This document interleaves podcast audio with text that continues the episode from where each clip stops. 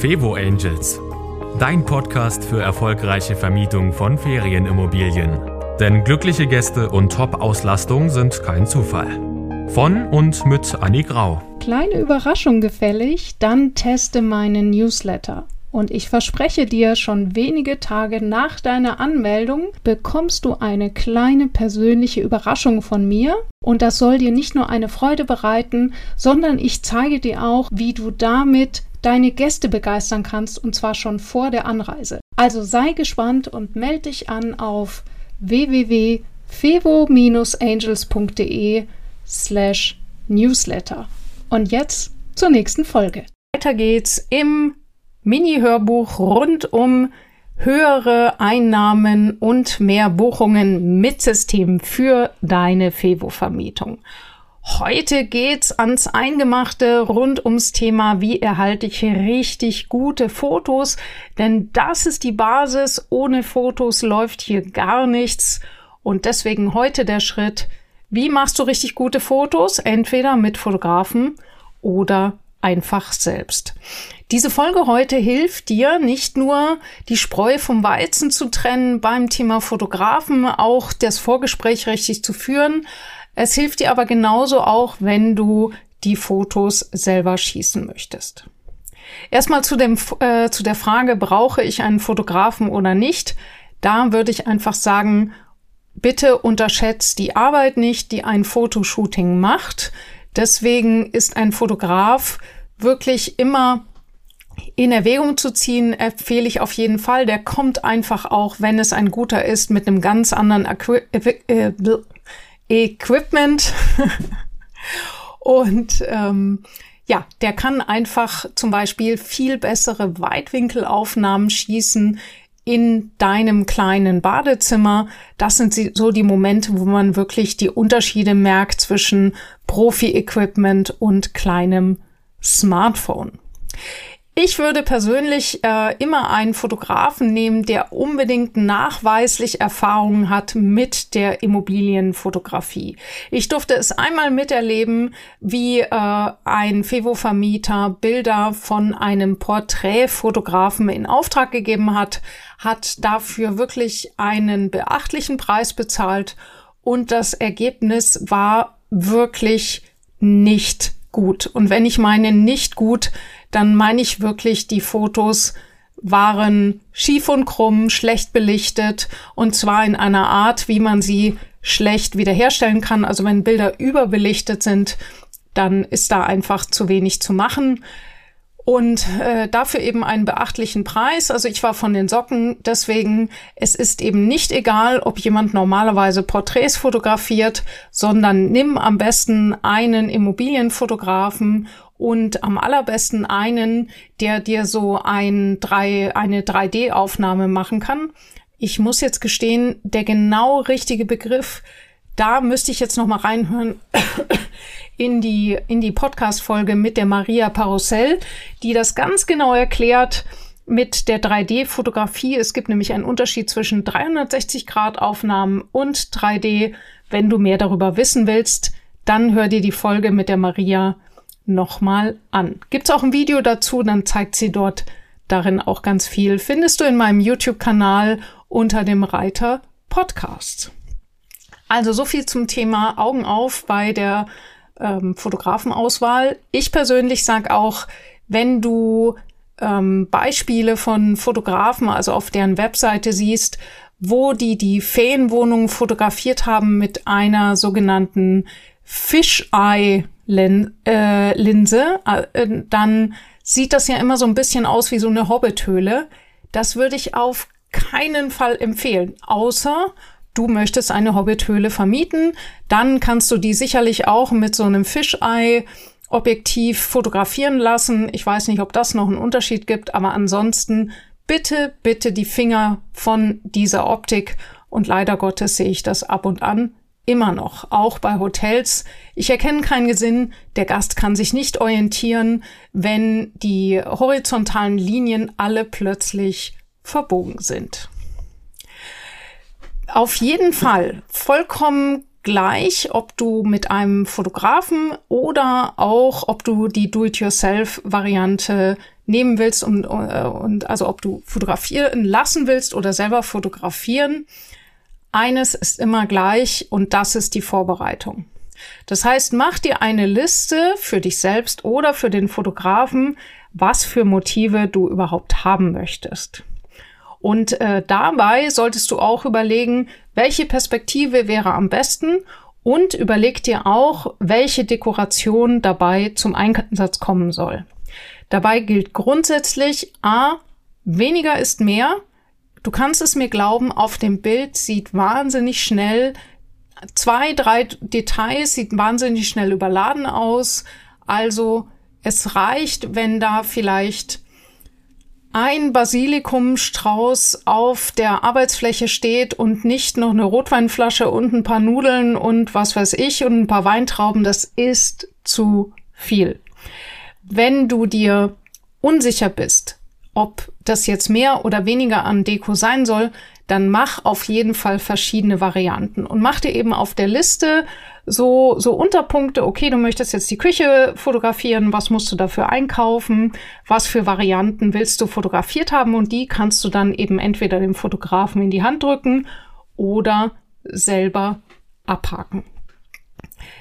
Der zweite Punkt ist der, dass du überlegst, welche zusätzlichen Bilder brauchst du denn? Also das heißt nicht nur natürlich verschiedene Räumlichkeiten und so weiter, sondern vielleicht brauchst du ja auch ein Bild von außen, äh, von dem Eingangsbereich, immer ganz wichtig, ein Bild vom Parkplatz, ein äh, Bilder von der Umgebung. Die kannst du entweder selber schießen oder schießen lassen.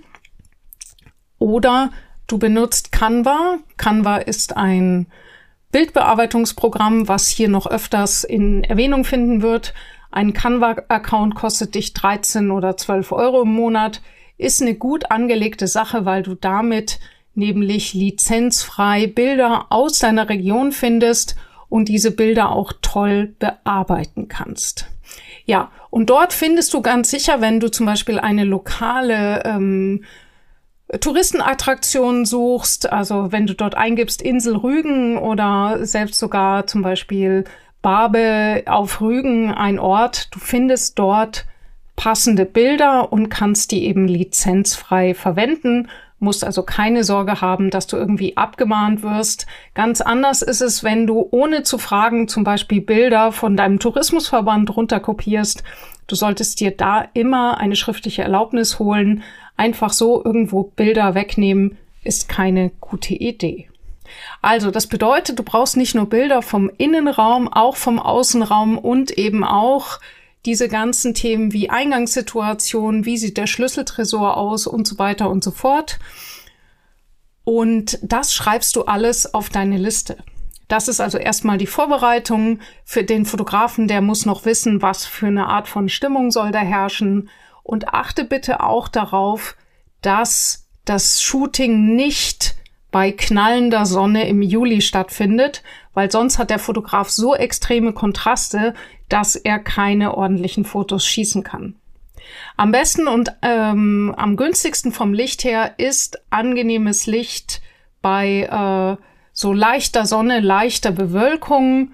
Also das heißt ein mildes, helles, sanftes Licht wo es nicht so extreme Schlagschatten gibt. Also da hast du dann sozusagen die richtige Tageszeit und du hast schon einen Plan, was du brauchst. Du kaufst vorher die Accessoires ein und richtest deine Wohnung her. Wohnung herrichten äh, bedeutet, dass sie peinlich aufgeräumt ist. Bitte, also jeder wird draufkommen, den Klodeckel runterzuklappen, aber bitte achte auch darauf zum Beispiel, dass das Klopapier komplett aufgerollt ist und nicht irgendwie so auf halb acht runterhängt.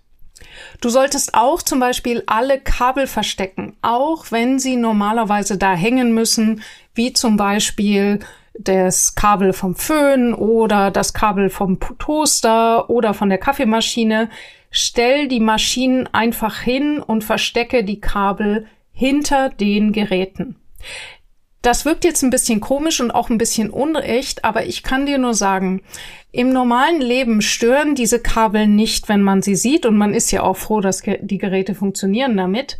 aber auf Fotos wirkt es super schnell unordentlich, wenn solche Kabel sichtbar sind. Also schön hinten verstecken und die Geräte fotografieren.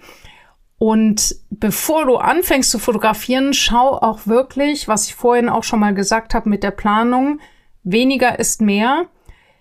Auch wenn bei dir ganz viel Praktisches steht, das heißt, neben der Spüle stehen vielleicht noch die Küchenrolle und das Spülmittel und die Bürste und der Messerblock und was weiß ich alles. Fotografier das gerne einmal so, wie es ist. Und dann fotografier es einmal so, wie es bei einer IKEA ähm, äh, Demo-Küche stehen würde, nämlich dort ist dann auch nur eine oder zwei Sachen auf der Arbeitsfläche.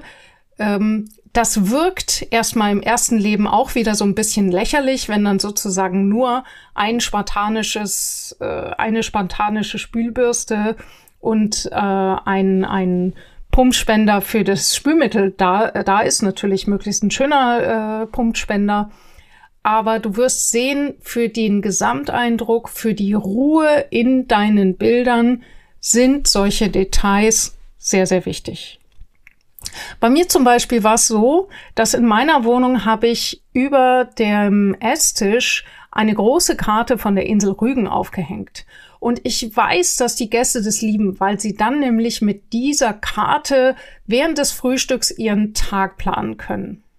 Aber mir ist aufgefallen, dass wenn ich diese ganze Situation fotografiere, dass diese Karte überhaupt nicht in die Gesamtkomposition passt. Im realen Leben fällt das überhaupt nicht auf, aber auf den Fotos ist es einfach furchtbar. Also was habe ich gemacht? Ich habe es einmal mit der Karte fotografiert und einmal ohne und mich dann eben für das Bild ohne entschieden und natürlich habe ich danach die Karte wieder aufgehängt und ähm, ja, ich denke mal, solche kleinen Korrekturen sind okay beim Fotografieren, aber aus meiner Sicht würde ich ansonsten vorsichtig sein. Es gibt manchmal Fotografen, die bringen eigene Dekomaterialien mit. Also das heißt bunte Kissen, irgendwelche Tagesdecken und so weiter, vielleicht auch frische Blumen. Und hier wäre ich sehr, sehr vorsichtig. Denn wenn die Gäste den Eindruck haben, dass bei dir super schicke Tagesdecken auf den Betten liegen, die dann offensichtlich nicht da sind oder noch schlimmer frische Blumen, die du vielleicht nicht standardmäßig kaufst, dann ist die Enttäuschung vorprogrammiert. Also alles, was du zeigst, sollte der Gast auch so vorfinden. Kleine Ausnahmen dürfen sein, vielleicht eine kleine Schale mit Äpfeln auf dem Tisch oder auch eben besagtes Basilikumbäumchen auf der Küchenarbeitsplatte. Sowas ist okay, weil man sagen kann, okay, das kauft sich der Gast sehr wahrscheinlich. Oder wenn man möchte, ein Baguette auf der Arbeitsplatte. Aber mit dem Baguette hatte ich irgendwie kein großes Glück. Das sah irgendwie doof aus. Basilikum war dann schon besser. Ja, jetzt hast du alles vorbereitet. Jetzt bitte alle Lichter an, auch wenn es tagsüber ist sieht immer noch mal besser aus. Du kannst auch besonders äh, dunkle Ecken, zum Beispiel wenn im Hintergrund ein dunkler Flur ist, kannst du den unauffällig mit einem Baustrahler ausleuchten, indem du den so stellst, dass man den Baustrahler nicht sieht. Du äh, lässt den Baustrahler gegen eine weiße Wand oder eine Decke leuchten und so hast du solche dunkleren Bereiche sanft ausgeleuchtet. Klar kannst du es im Nachhinein noch nacharbeiten, aber manchmal ist es so auch schon ein bisschen leichter. Ich meine, es ist einfach eine psychologische Sache. Das Auge würde sich ja sofort daran gewöhnen, wenn man so einen etwas dunkleren Flur betritt. Aber die Kamera, wenn sie noch im hellen Bereich ist, hat hier zwei verschiedene, völlig zwei verschiedene Belichtungssituationen. Also das kann dann schnell düster und nicht einladend wirken auf dem Foto, während es in Realität nicht so ist. Deswegen darfst du hier entweder schon vorher oder in der Nachbearbeitung nachhelfen. Wenn du dann loslegst mit dem Fotoshooting, dann achte bitte darauf, dass du dein Smartphone immer absolut waagrecht hältst. Dabei hilft dir das Bildraster, das kannst du einstellen und du solltest dein Handy auch unbedingt auf den HDR Modus einstellen. Der HDR-Modus, frag mich bitte nicht nach der äh, was für die Abkürzung steht. Dafür gibt es Google. Auf jeden Fall, ich kann dir das für Dreijährige erklären. Das bedeutet, wenn du gegen ein Fenster fotografierst, dann wäre es entweder so normalerweise, dass dann das Fenster überbelichtet ist und die Wand normal oder wahlweise das Fenster richtig belichtet und die Wand schwarz. Und der HDR-Modus sorgt dafür, simsalabim, dass sowohl das Fenster richtig belichtet ist, als auch die Wand. Und das ist natürlich extrem praktisch, weil kommt ja doch mal vor, dass man Fenster fotografiert und die Gäste wollen ja auch sehen, was sie von dort aus bewundern können. Also HDR-Modus und Bildraster. Mit welchem Handy fotografieren wir am besten? Ja, natürlich ganz simpel mit einem iPhone 13 oder höher. Und ich kann dir wirklich sagen, ich erkenne mittlerweile iPhone-Aufnahmen. Ich sehe sie einfach. Die haben einen bestimmten Stil. Und für die Fevo-Vermietung finde ich diesen Stil richtig gut. Das klappt einfach. Da muss man nicht mehr viel nachbearbeiten. Und äh, auch sogar die, die neuesten kriegen auch die Weitwinkelaufnahmen richtig gut hin. Ich muss dir gestehen, bis jetzt habe ich selber kein iPhone, aber wenn es dir jetzt auch so geht und du hast keins, dann lach dir doch einen Freund oder eine Freundin an ähm, und frag die Person, ob du mal das Telefon für einen Nachmittag ausleihen darfst. Ich würde sagen, das ist die simpelste Variante, wie du richtig gute Fotos hinkriegst. Solltest du das nicht wollen oder nicht die Möglichkeit haben, dann kannst du auch ein anderes, zumindestens mal einigermaßen modernes Telefon nehmen. Dann brauchst du auf jeden Fall eine App zur Nachbearbeitung, gibt so Foto-Nachbearbeitungs-Apps und da kannst du dann entweder selber damit rumschieben oder du lässt die Fotos nachbearbeiten von einem Fotografen. Besagte Maria Parussell bietet das an. Du kannst ihr einfach die Fotos per E-Mail schicken und das Nachbearbeiten kostet 6 Euro pro Foto. Ich finde, das ist ein gutes Investment, gerade wenn du eben Probleme hast, dass zum Beispiel im, dein Bad aussieht wie ein Zelt, weil es so eng ist, dass plötzlich alle senkrechten Linien irgendwo hinstürzen. Also wenn dann plötzlich senkrechte Linien zusammenfallen wie ein A. Das liegt einfach daran, weil der Weitwinkel bei den meisten Telefonen nicht leistungsfähig genug ist. Und sowas kann dir die Maria bis zu einem gewissen Grad dann nachziehen.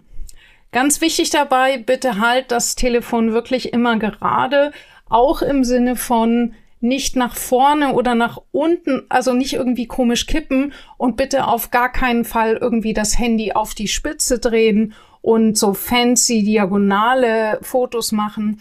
Das alles willst du wirklich nicht in deinem Inserat haben, denn es bringt totale Unruhe rein und irgendwelche Special Effects sind hier einfach nicht gefragt sondern es ist wichtig, dass der Gast sich in den Bildern schnell zurechtfinden kann, dass er einen professionellen und aufgeräumten und ruhigen Eindruck hat und dass das Ganze insgesamt stimmig wird. Also das waren auf jeden Fall schon mal meine wichtigsten Tipps zum Fotografieren. Da gibt es sicherlich noch 10.000 andere, aber ganz ehrlich, ich sag immer, lieber jetzt mal gestartet und ein paar Erfahrungen gemacht, statt ewig in Perfektion sozusagen äh, dem Pony die Mähne gekämmt und den Schweif gestriegelt und niemals ausgeritten. Also galoppier los, probier es aus mit den Fotos und zöger nicht zu lang. Ich merke das ganz oft, dass Fevo-Vermieter seit Ewigkeiten wissen, dass sie eigentlich neue Fotos brauchen. Und dann ist immer die Überlegung, ja, aber dann müssten wir erst das und dann müssten wir erst das und dann, ne, ne. Ganz einfach, das nächste Mal, wenn dir jemand mit einem iPhone über den Weg läuft, sagst du, einen Moment, kann ich mal kurz? Und dann räumst du die Zeitschriften weg von diesem Sofa und fotografierst es. Und dann hast du es. Also, manchmal baut man sich selber ganz große Mauern, um irgendwas nicht machen zu können. Meine Spezialität in meinen Kursen ist, die Leute ganz sanft ins Tun zu stupsen. Wenn du also Lust hast, das mit meiner Hilfe zu machen, dann komm gerne in meinen Kurs. Er startet wieder im März, der Buchungsbooster. Dort optimieren wir gemeinsam dein Inserat mit ganz, ganz viel Spaß und Austausch in der Gruppe. Darin enthalten ist übrigens auch ein Profilehrgang von der Maria Pausell als kurzer, knackiger Videokurs und natürlich jede Menge Zeit und Betreuung durch mich. Jede Menge Zeit mit mir im Gruppencall mit meiner persönlichen Betreuung. Ich glaube, ich habe heute in der Folge nicht jeden Satz zu Ende gebracht. Bitte sieh es mir nach. Auf jeden Fall war das die Folge rund ums Thema richtig gute Fotos machen. Für mehr Buchungen. Es lohnt sich, kann ich dir sagen. Und in der nächsten Folge geht es darum, wie du aus diesen Fotos richtig gute Buchungsargumente machst. Und das ist das aller, aller Wichtigste. Bis zur nächsten Folge. Das war Fevo Angels, dein Podcast für erfolgreiche Vermietung von Ferienimmobilien. Mehr Infos auf fevo-angels.de.